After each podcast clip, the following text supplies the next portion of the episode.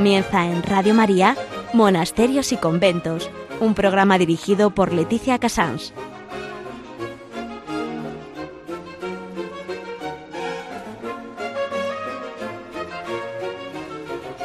Muy buenos días a todos nuestros oyentes. Estamos en Radio María. Son las 11, las 10 en Canarias, en este primer programa mm, de este nuevo año 2021 en monasterios y conventos la vida sigue muy tranquila, porque donde menos cambia es en un monasterio y en un convento, donde la vida realmente no ha cambiado tanto desde su origen hasta hoy.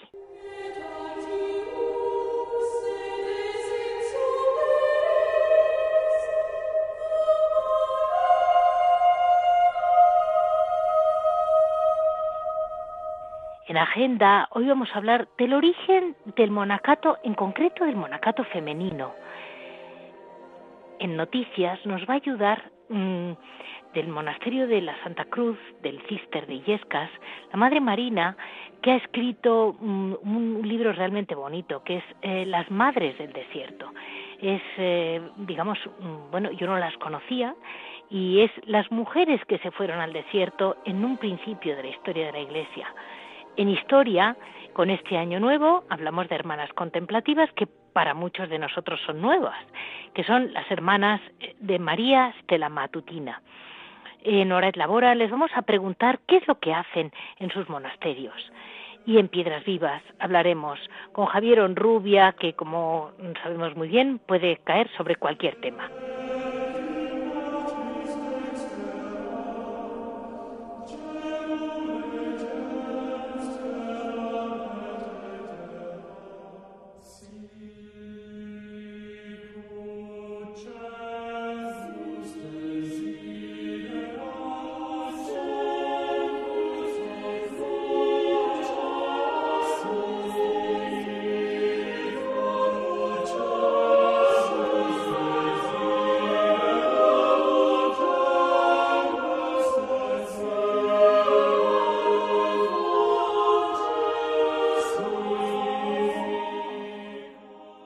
Del Desierto, es un tema que yo para mí es nuevo. En este mes de enero normalmente se celebran varios eh, eremitas, empezando por San Basilio, por ejemplo, y así hay varios, mm, eh, varias festividades que como no son ni modernos ni nuevos, pues están como un poco en segundo plano, pero se celebra mucho la vida eremítica en este principio de año. Y dentro de ello, yo les quería decir que eh, a mí me impresionó mucho cuando leí la primera vez, que de hecho yo creo que empecé por, por eh, Javier eh, Rubia, que me lo dijo él, y cómo empecé a mirar realmente la vida eremítica femenina. son las madres del desierto, son realmente mm, las que empezaron em, en, en, Egipto, en Siria, haciendo una vida absolutamente eremítica, pero siendo mujeres, con lo cual no estaban del todo solas, porque era considerado una cosa muy peligrosa, eh, y de alguna manera estaban mm, retiradas en la montaña, pero no más que grandes dogmas como han sido los padres de la Iglesia, ¿no? que todos los conocemos, que nos han dejado grandes escritos, digamos, bases para toda la Iglesia, las madres del desierto era más bien una cosa vivida. Quien mejor nos va a ayudar es en noticia, nos lo va a explicar mucho mejor la hermana cisterciense, Sor Marina, que ha estudiado el tema y tiene escrito sobre el tema realmente una maravilla.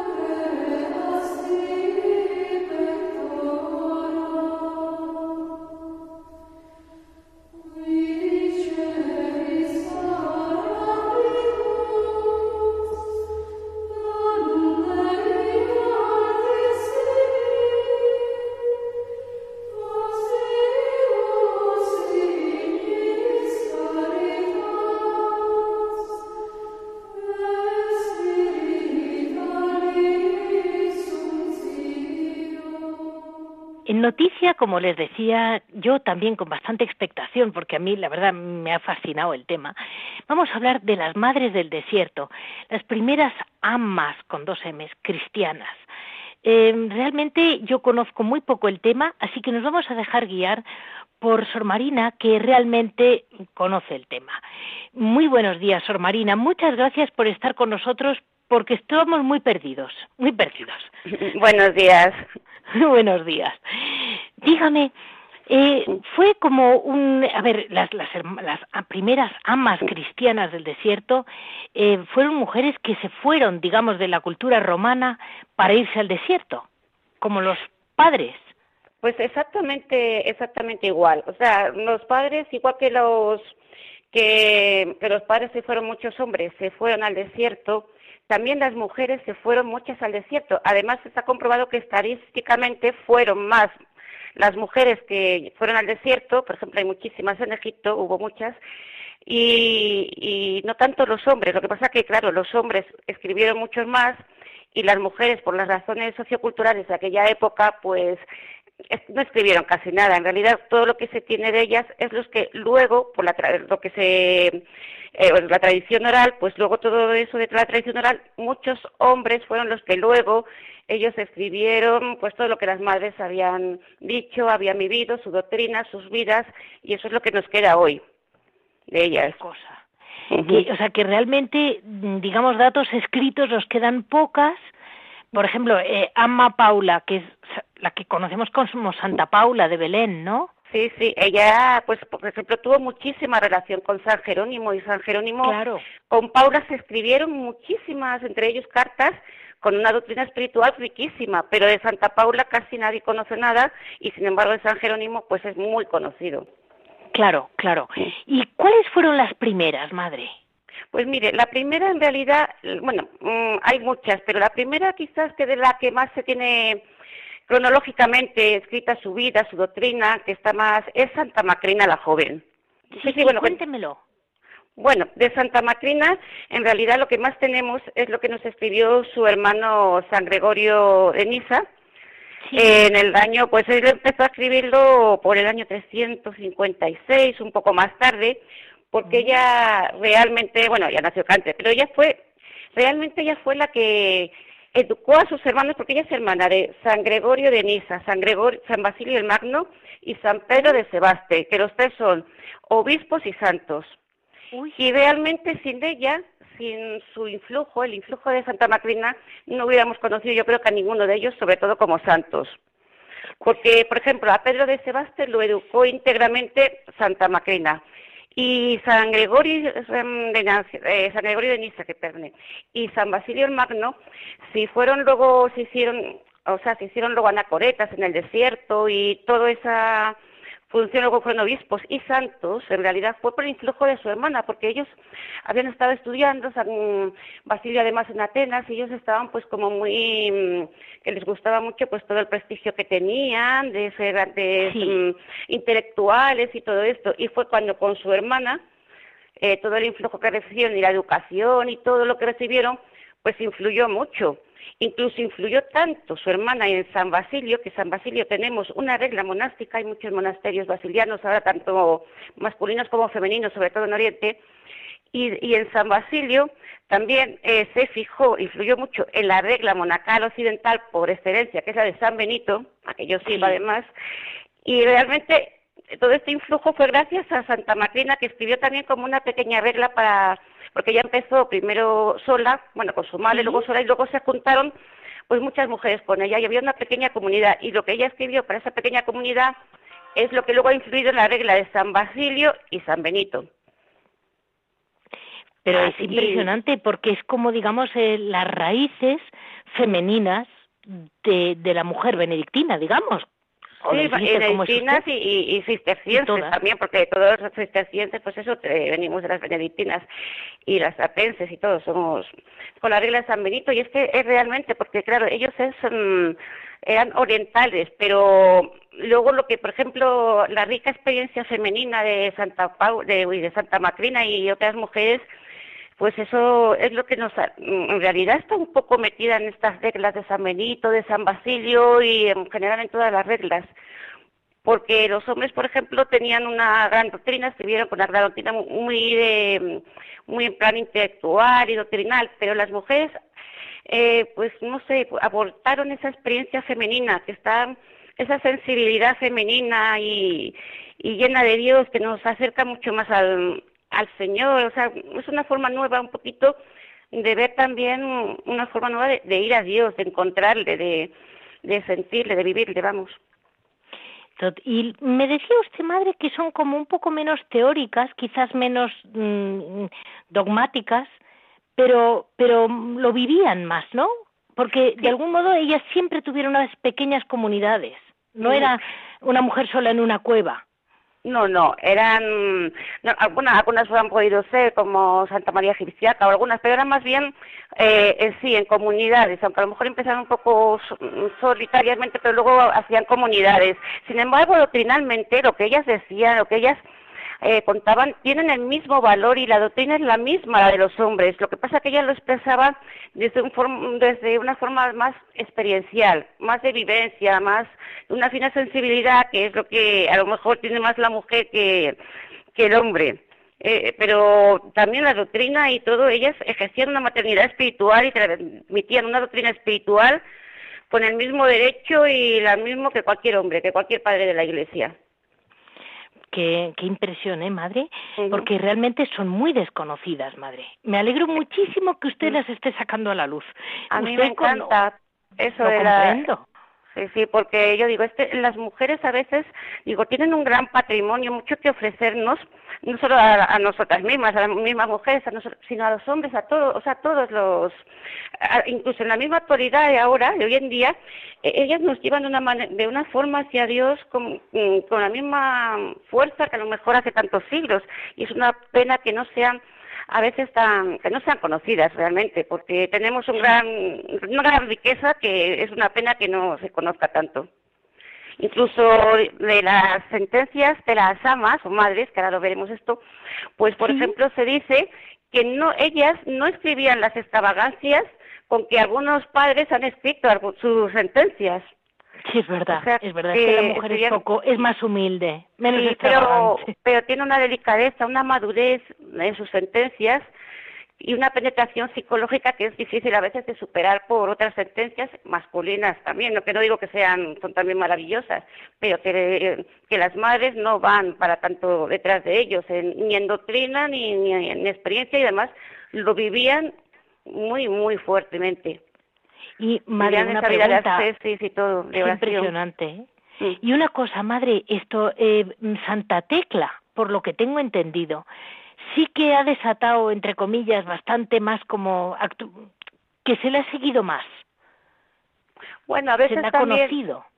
Sí, bueno, es que a veces hay hay algunas veces de algunos autores que por alguna causa pues eligen a una madre o conocen a otra o salen a lo mejor escritos sobre su vida y entonces a lo mejor más actualmente se, a lo mejor se desarrolla más un tema sobre un sobre una madre del desierto o por alguna situación que puede resultar más curiosa pero si vemos la cantidad de, de o sea, Santa Tecla sí es una de ellas pero si vemos la cantidad de madres que, que de las que existen escritos y vida lo que pasa que como ya he dicho mm, si ellos hubieran escrito más o lo que sea pues saldrían, conoceríamos a muchísimas más, porque ya tengo que estadísticamente eran más que los hombres, pero todavía también tenemos muchísimas otras otras madres de la Iglesia que, que, nos, nos aportan mucho todas.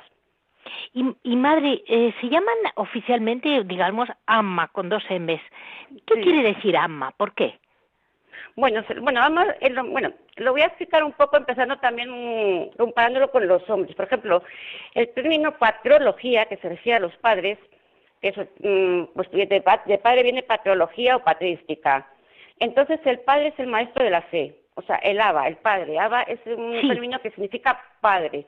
Entonces, ama, o sea, pero Aba es padre, pero no solo padre, es padre espiritual. Es el que está lleno del Espíritu Santo. Por lo tanto, la palabra ama expresa madre espiritual, la que es llena del Espíritu Santo, lo que quiere decir que es portadora del Espíritu Santo y a la vez ejerce esa maternidad espiritual y esa guía de también que ella misma puede dar a, los demás, puede guiar a los demás, conducir a los demás. O sea, que es lo mismo decir madre del desierto o ama, que es eso, madre espiritual, portadora del espíritu.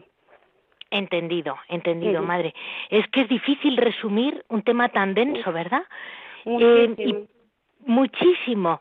Y por otro lado, de alguna manera, ellas vivían como en pequeñas celdas independientes, un poco como la cartuja, ¿no?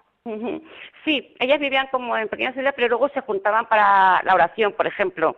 O sea, ellas se juntaban, vivían solas, muy eremíticamente, pero luego para ciertas cosas como a lo mejor la, la oración sobre todo es donde ya se reunían, luego ya volvían cada una como si dijéramos a su celda o a donde estuvieran, sí, más o menos a su... Y de alguna manera, madre, mm, por una parte hay la, la, tendencia natural actual de decir, ¿y por qué no se sabe de las mujeres y tirar a una manera feminista de enfocarlo? Pero Usted en sus escritos lo tiene muy claro. Eh, ellas tienen grandísimos valores que no hay por qué copiar a los padres. ellas son las madres, tienen peso propio y no necesitan mm, parecerse a nadie, son ellas. Eh, sí, eso es lo que yo digo. Muchas veces parece que para ser feministas es que las mujeres tengan que ser como los hombres. Y no lo somos. Psicológicamente somos seres humanos, sí, vale. Pero psicológicamente tenemos una forma un poco especial de ser que no es igual que los hombres. Entonces, ¿por qué no podemos aportar lo que nosotras mismas somos sin tener que fijarnos en lo que son los hombres? Los hombres tienen sus características y las mujeres tienen esa característica también, te digo, mucho más de experiencia de, y sobre todo de vivir auténticamente aunque luego no escribieran tanto, también depende mucho de la época en que se viva, claro. Pero ellas, eso, pues ejercieron, fueron mujeres totalmente, eso, independientes, que vivieron la fe y con la misma, la misma fe, la misma fidelidad, la misma oración que todos, que los hombres, y la vivieron pues eso, eh, experimentándola quizás un poco más y captándola con esa sensibilidad que tenemos un poco las mujeres, ¿no? También, que tenemos una sensibilidad especial para captar las resonancias del amor de, de Dios. Entonces eso me parece muy importante, que digo, ¿por qué? Digo, si es que las mujeres yo creo que también podemos aportar tanto o más que los, que los hombres. Y una última pregunta, madre. Veo que también que hay monjas disfrazadas de monjes, eh, de estas amas. Eh, que debió ser un tema cultural, vamos. Bueno, a veces también a, a, veces es por eso mismo. Las mujeres no tenían no tenían mucho, o sea, mucho peso en la sociedad. Por ejemplo, se habla mucho de una Santa Marina que no se sabe hasta qué punto real o no. Y, y, que ella era su padre, pues se quedó viudo, se quedó y entonces entró en un monasterio y a la hija, pues para que estuviera con él y eso, pues también se vestió de monje y entró en el mismo monasterio.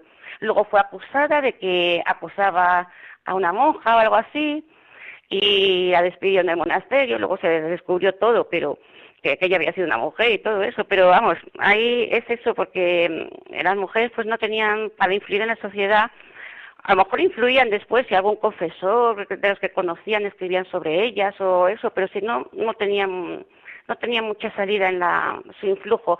Una de las no es mal del desierto, ya es en la Edad Media, pero una de estas mujeres que escribieron y tuvieron así como revelaciones interiores, y muy conocida es Margarita Porete, por ejemplo, fue quemada en la hoguera, porque los hombres no veían que su doctrina era muy ortodoxa, y sin embargo ahora se la, vamos, se la ley todo, o sea, Margarita Porete fue quemada, y era por ser mujer, más que nada, aunque dijeran que era por su doctrina y todo eso. Bueno, pues madre, eh, nos tenemos que despedir porque a pesar de que es un tema que podríamos realmente desarrollar mucho, pero eh, lo tenemos que dejar porque la radio es así. Pero muchísimas gracias, madre, y siga usted, por favor, siga usted investigándolas, que luego le va a tocar a usted escribir eh, los resúmenes que no han escrito ellas o que no nos han llegado fácilmente. Bueno, a ver si eso es posible. De todos modos, yo animo a todos, me gustaría animar a todos que intenten descubrir más a las madres del desierto, porque los padres del desierto yo sé que gustan mucho, que atraen mucho por sus sentencias, porque se leen así fácil, aunque luego tienen mucha enjundia, claro. Pero es una pena, porque te digo que en las mujeres tenemos muchísimo más que descubrir no es una copia de lo que ellos escribieron, es mucho por descubrir en ellas y es una pena que, que quede olvidado. Yo animo a todos los que puedan que se acerquen un poco a, a estas mujeres extraordinarias. Muchísimas gracias, Sor Marina. Ahí la dejo con su con su con su Marina, con su ama Marina detrás. y, y, ahí estamos. Muchísimas gracias. Muchas gracias a, a usted y a todos.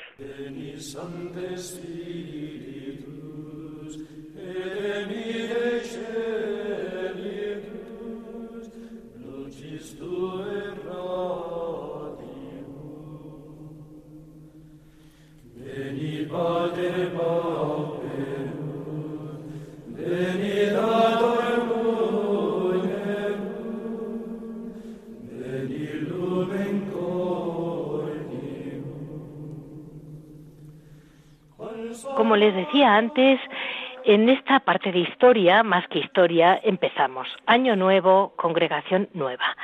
Es realmente las hermanas de María Estela Matutina. Son una, asociación pública de fieles, todavía, porque son muy jovencitas. Han empezado el 25 de julio del 2014 en la diócesis de San Sebastián, en España. Eh, mm, su vida es contemplativa, su forma de vida, centrada en la oración, en el trabajo manual y en el estudio, pero son de Mm, mm, no son de clausura papal, son de clausura constitucional. Entonces las hermanas pueden participar en actividades fuera del monasterio, como pueden ser, por ejemplo, en general, encuentros de evangelización, cosas así. Me imagino que como tienen casas hoy en día en muchos sitios del mundo, habrá países donde su papel sea más bien eh, casi misionero, pero, pero lo habrá por, en cada sitio lo que les pidan. Eh, las hermanas realmente mm, fueron, bueno, tienen varios patrones, entre comillas. Eh, fueron aleccionadas al ejemplo de Santo Domingo de Guzmán, pero también tienen el corazón un poco de San Juan, tienen a Santa Teresita de Lisieux, tienen a San Juan Pablo II.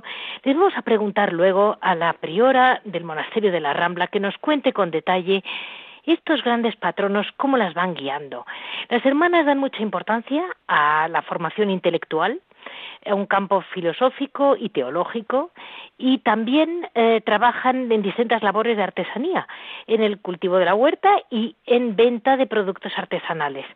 Actualmente hay pues doscientas y pico, no puedo decir el nombre porque son muchas hermanas y componen la asociación que empieza en España, como les he dicho, en España tenemos cuatro monasterios, en Vergara, en Guipúzcoa, en Almonacid y Yescas, que están en Toledo, y la Rambla en Córdoba.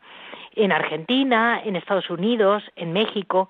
Eh, la sede central se encuentra en el Monasterio de la Santísima Trinidad mm, de Guipúzcoa, de momento. Bueno, pues vamos a tener la suerte de poder hablar con la priora del monasterio de la Rambla. Buenos días, Madre Catherine. Buenos días, Leticia.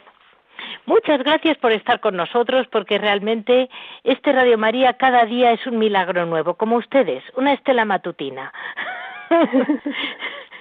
Mire, eh, ustedes, la asociación se llama eh, Estela Matutina. ¿Qué sentido tiene para ustedes este nombre? Pues el nombre de Estela Matutina quiere decir estrella de la mañana y es para nosotras la, la presencia de la Virgen María en nuestra vida, que la queremos mucho, que queremos que esté muy presente en, en todo, toda nuestra vida, todo el día.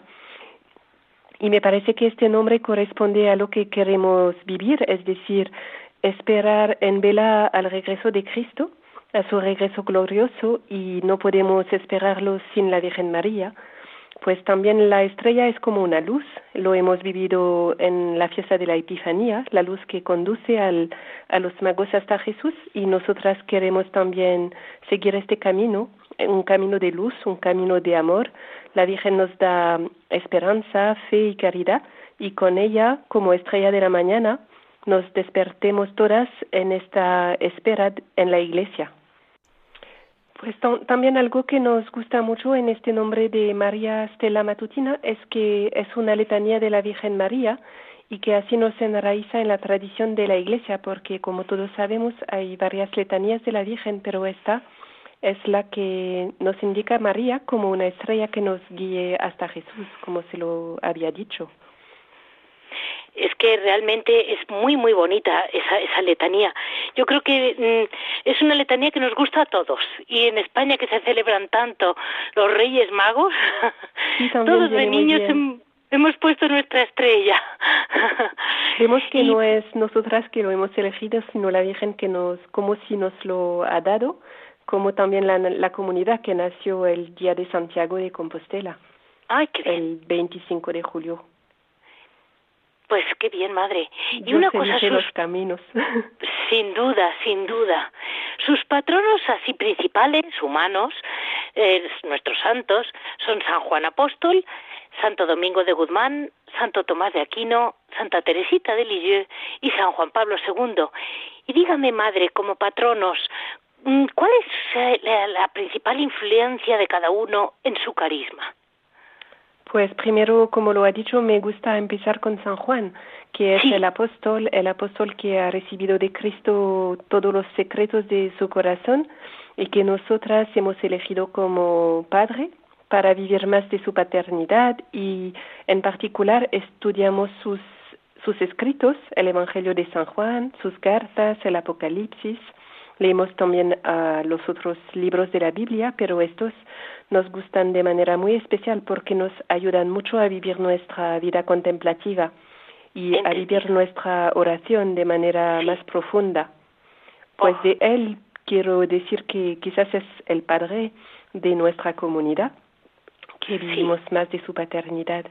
También, como lo decía Santo Domingo de Guzmán, es un santo que, que nos ha que ha marcado mucho nuestra carisma y quizás puedo decir por su sed de la verdad, la búsqueda de la verdad que tenía él mismo y que ha, que ha dado a sus hermanos y también el impulso misionero que marca mucho nuestra comunidad, que nos gusta ir a varios países y donde estamos vivir nuestra vida contemplativa, pero inculturándonos en la cultura donde vivimos, aprendemos el idioma, por ejemplo, nos gusta encontrar a la gente, ser visibles en el mundo sin salir mucho, pero compartiendo la oración, compartiendo unos tiempos de lección divina o de formación.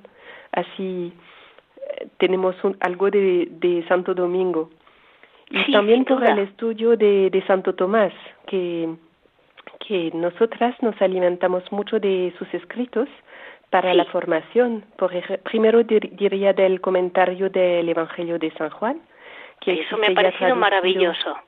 Eh, o sea, que Santo Tomás de Aquino tiene un comentario, él tiene un libro sobre, sobre San Juan.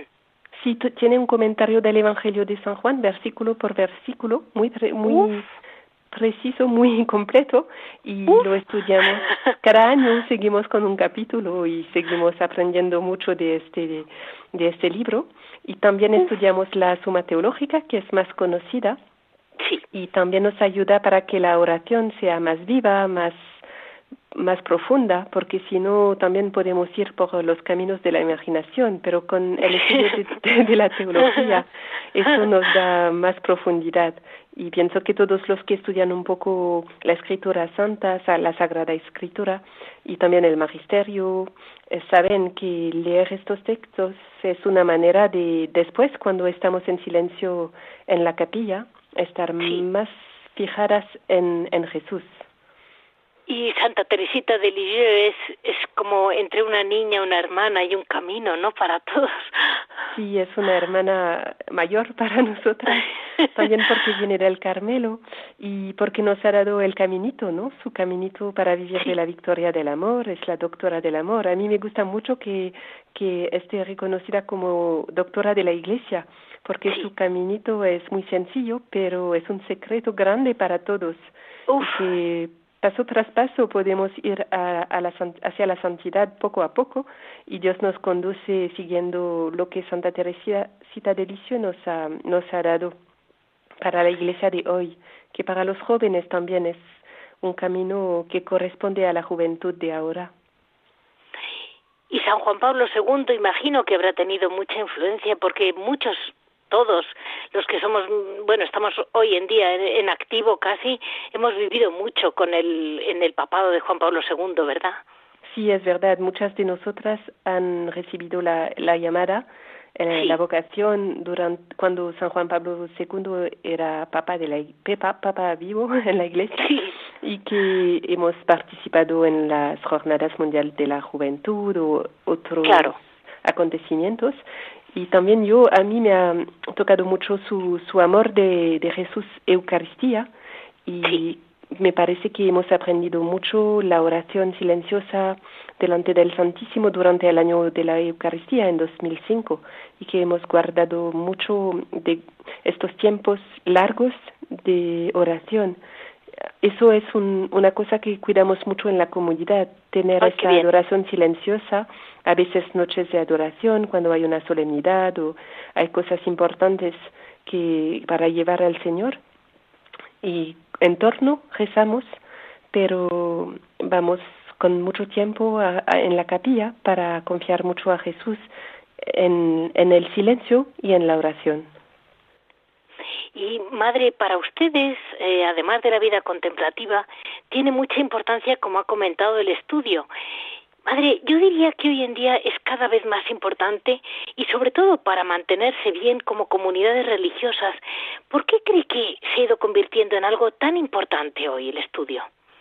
Me parece a mí que el estudio como si hace parte de la vida contemplativa, porque no, no hay toda nuestra vida es dirigida a la oración, a la lectura de la Biblia, a vivir más de los misterios de Dios, a comunicar también esta alegría de vivir del Evangelio y el estudio es fundamental porque nos permite de profundizar en qué creemos.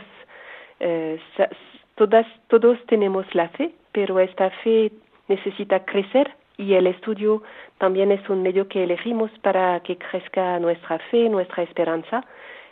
Lo, lo hacemos con los estudios de la Biblia, la, la teología, lo, lo principal que podemos hacer y también un poco de filosofía para que la persona humana sea una buena tierra para recibir la gracia.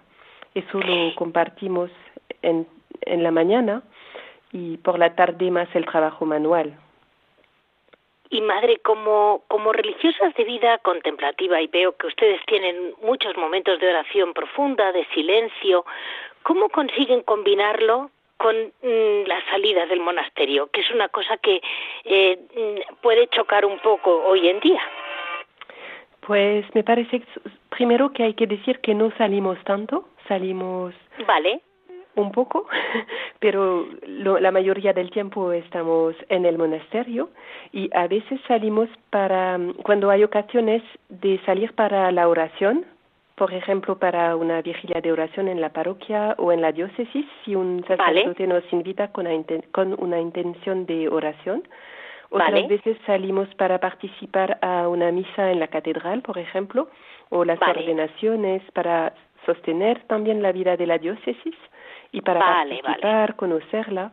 Y también para la venta de artesanía a veces o mm, yo pensaba a veces para un grupo de jóvenes que necesita que hablemos de la vocación eh, presentar la vida consagrada y también con la idea que otra vez van a venir en el convento porque favorecemos la acogida dentro del convento pero vemos que también el mundo de hoy necesita vernos y tocar qué es la vida consagrada, pues esta permisión de salir es ah, para que toda, todos puedan ver que existen monjas. Sí, es verdad. Por eso está usted aquí con nosotros, porque nadie da crédito que estén hasta que no las oyen. Claro. Mire, madre, y mm, de las hermanas de las comunidades de Estela Maris, muchas hermanas vienen de Francia, pero también tienen hermanas de América, de África o de Australia.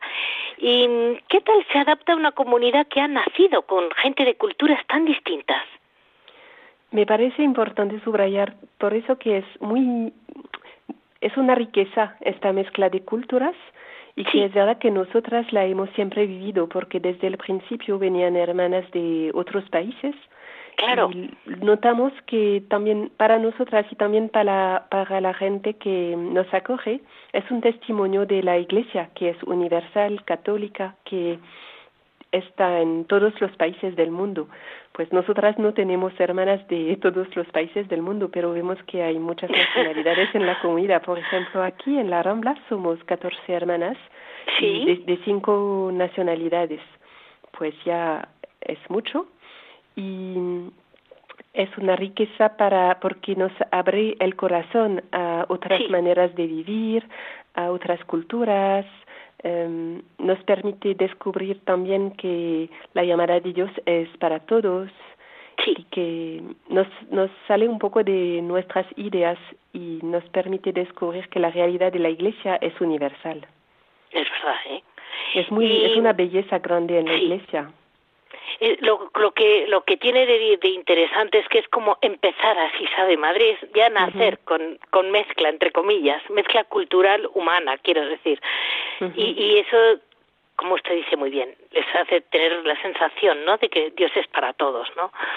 Sí, también en la nueva evangelización, con el mundo de hoy que es eh, sin fronteras, aunque hoy tenemos estos problemas más de las fronteras, pero mm, debemos abrir nuestro corazón a todos, de todos los países, todas las culturas, y vemos que la fe nos reúne. Es más importante la unión que hay entre nosotras que la diferencia. La diferencia es más una riqueza que un obstáculo. Y díganos, madre, para usted, eh, para ustedes lo que veo es que tiene mucha importancia esos tiempos de silencio. Sí, verdad. Dígame, madre, usted que es una generación tan joven y tiene muchas hermanas tan jóvenes, falta silencio, madre, para escuchar a Dios, ¿verdad? A mí me parece muy importante el silencio porque en estos momentos de silencio podemos profundizar nuestro vínculo con Dios, podemos leer la palabra de Dios y meditarla, podemos eh, solo estar aquí escuchando lo que Dios quiere de nosotros, lo que el Espíritu Santo nos quiere decir.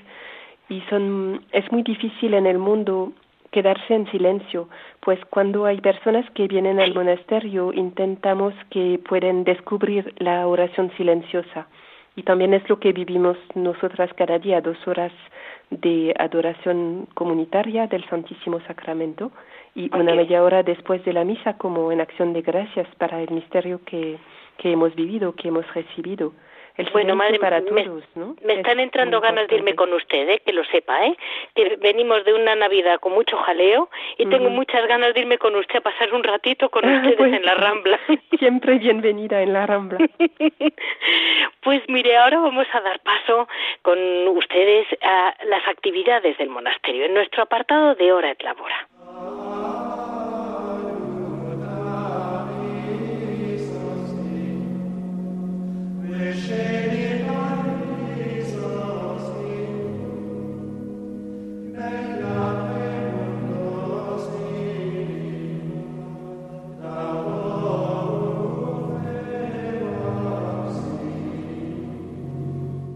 Seguimos con la madre priora del monasterio de la Rambla, la madre Anne-Catherine.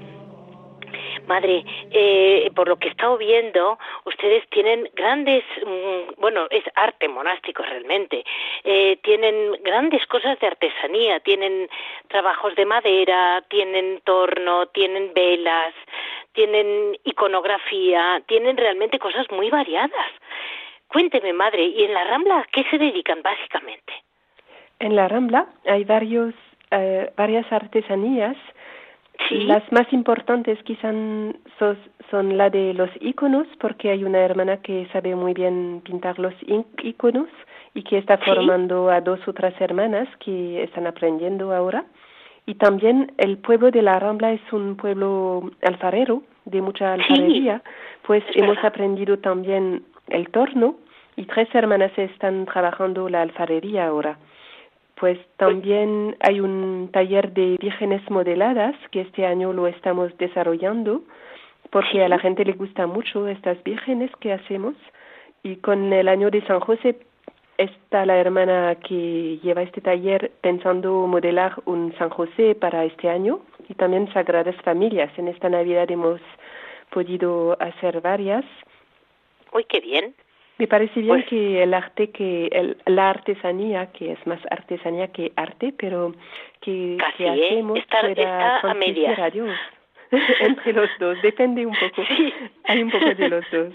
Y también hacemos cosas más sencillas como las mermeladas, los rosarios.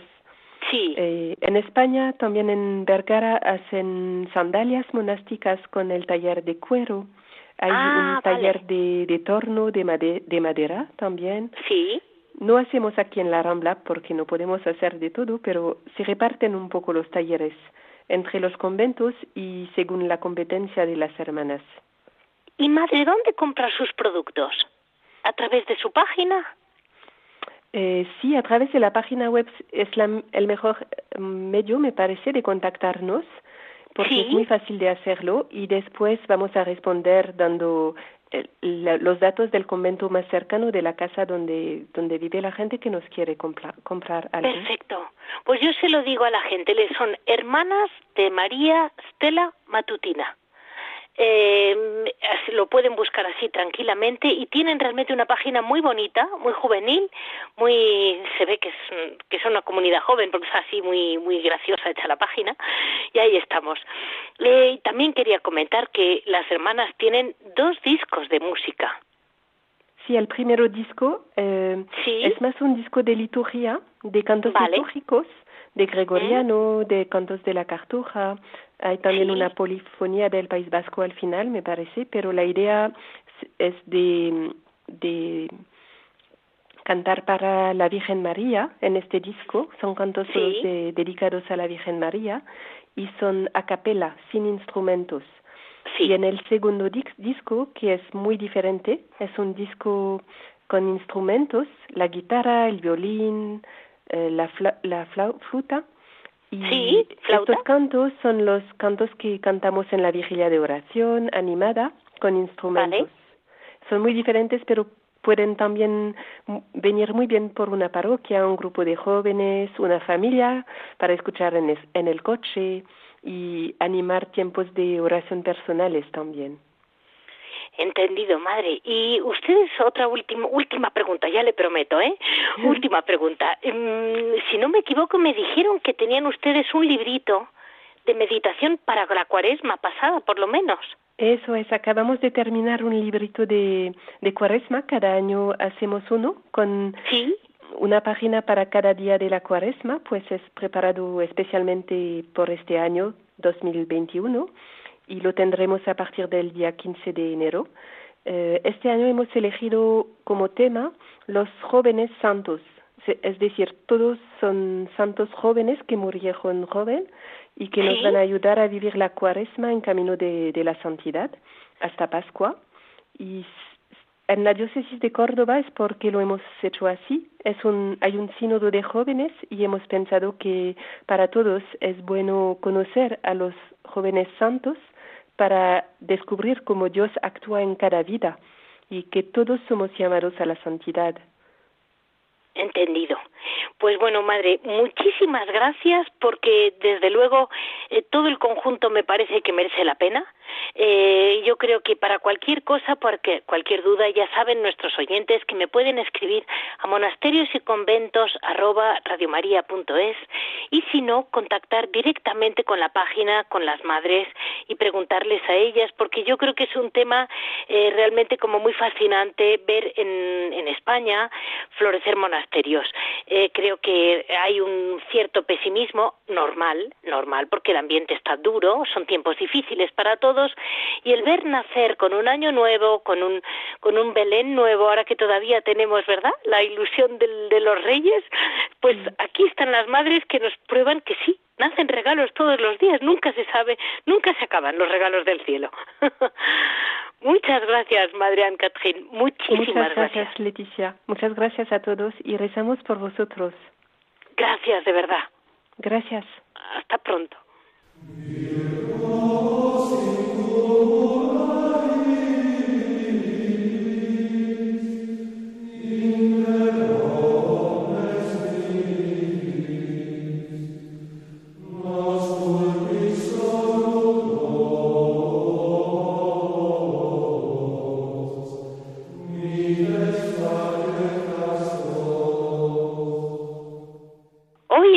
Vivas estamos con Javier Onrubia, que estos días, después de una Navidad que no hemos podido hablar, qué ilusión eh, eh comentar con él esta vida semieremítica de que hay en los monasterios. Muy buenos días, Javier.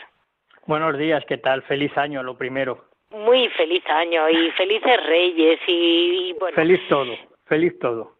Feliz todo, porque al final, como me decía mi hija, los que estamos dentro tampoco creas que nos ha cambiado nada la vida. Yo decía, pues no, el niño Jesús no ha cambiado nada. Lo importante es que cambiemos nosotros, ¿verdad, Javier? Efectivamente. Eh, para los monasterios, todo esto del COVID, la pandemia, mm, le afecta indirectamente en el sentido de que no reciben visitas, las hospederías están cerradas. En ese sentido, sí, no va gente a las iglesias de los monasterios, pero en lo que es la vida regular, siguen igual, o sea, siguen igual, siguen con el mismo, la misma vida de siempre, ¿no? O sea, saben que existe, pero ahí están ellos y ellas, como siempre, a lo suyo, ¿no? A su vida de oración y entonces el COVID no les, no les afecta. Yo creo que es un acicate más para ser más, más consecuentes con su vida, con la vida que han elegido, ¿no? De, de clausura y contemplativa. Desde luego. Y cuéntanos, Javier, estábamos hablando este, en este programa de un tema que además me abriste tú los ojos y se lo he comentado a nuestros oyentes, lo que son las madres del desierto. Y me ha parecido un tema fascinante. Sí, es que siempre hemos oído hablar de los padres del desierto, de los famosos dichos de los padres del desierto, y efectivamente eh, tienen una gran importancia en toda la espiritualidad cristiana. Pero es que también había un grupo más pequeño que eran las amas, las madres del desierto, ¿no? Entonces, pues sobre el siglo, entre el siglo I y el siglo VIII, pues hay un grupo de mujeres que tienen varias características comunes.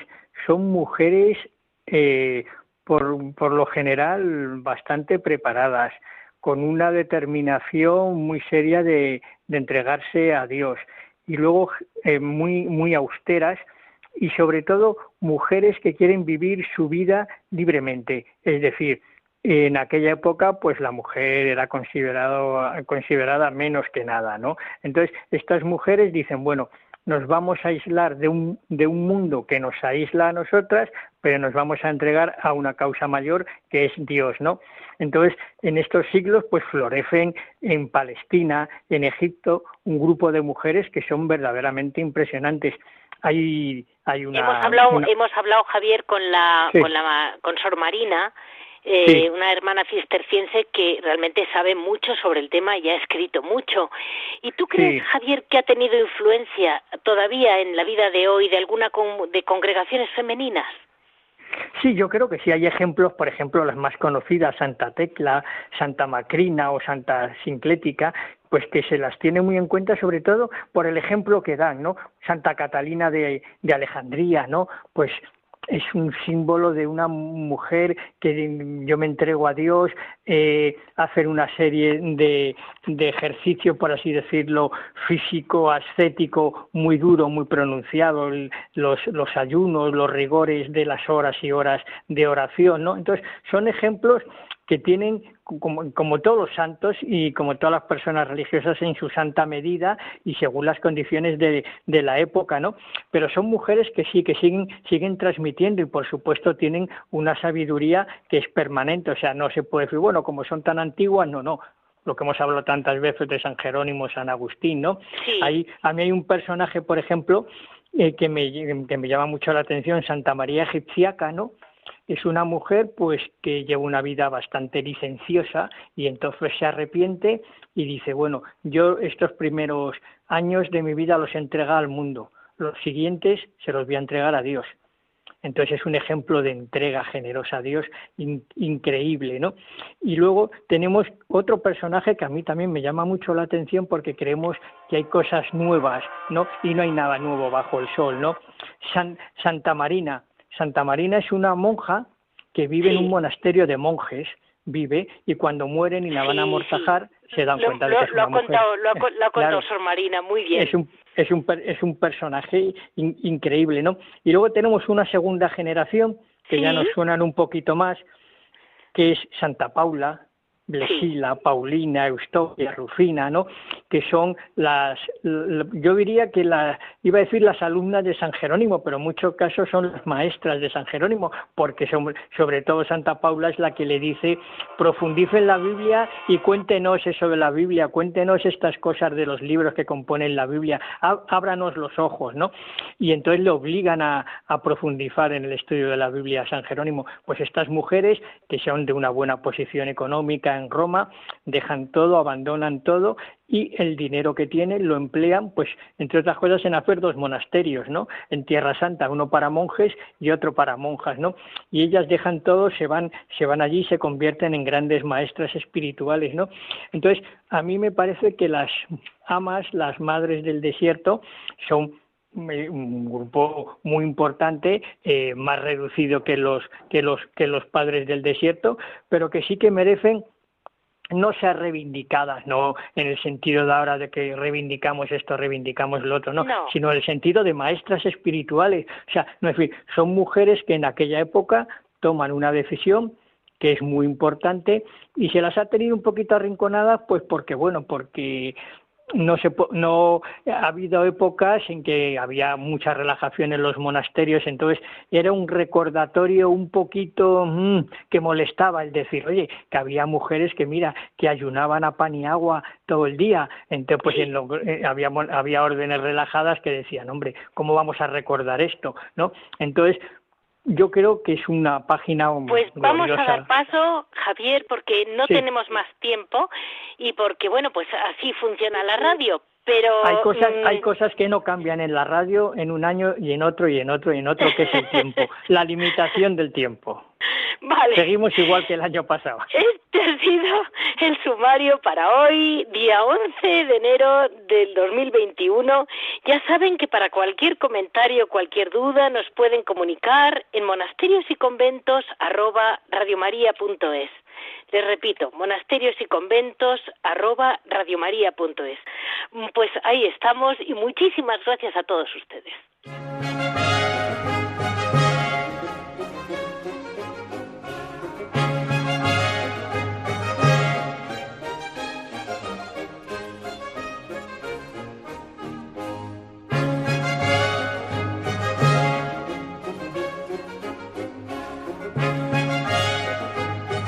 Han escuchado Monasterios y Conventos, un programa dirigido por Leticia Casans.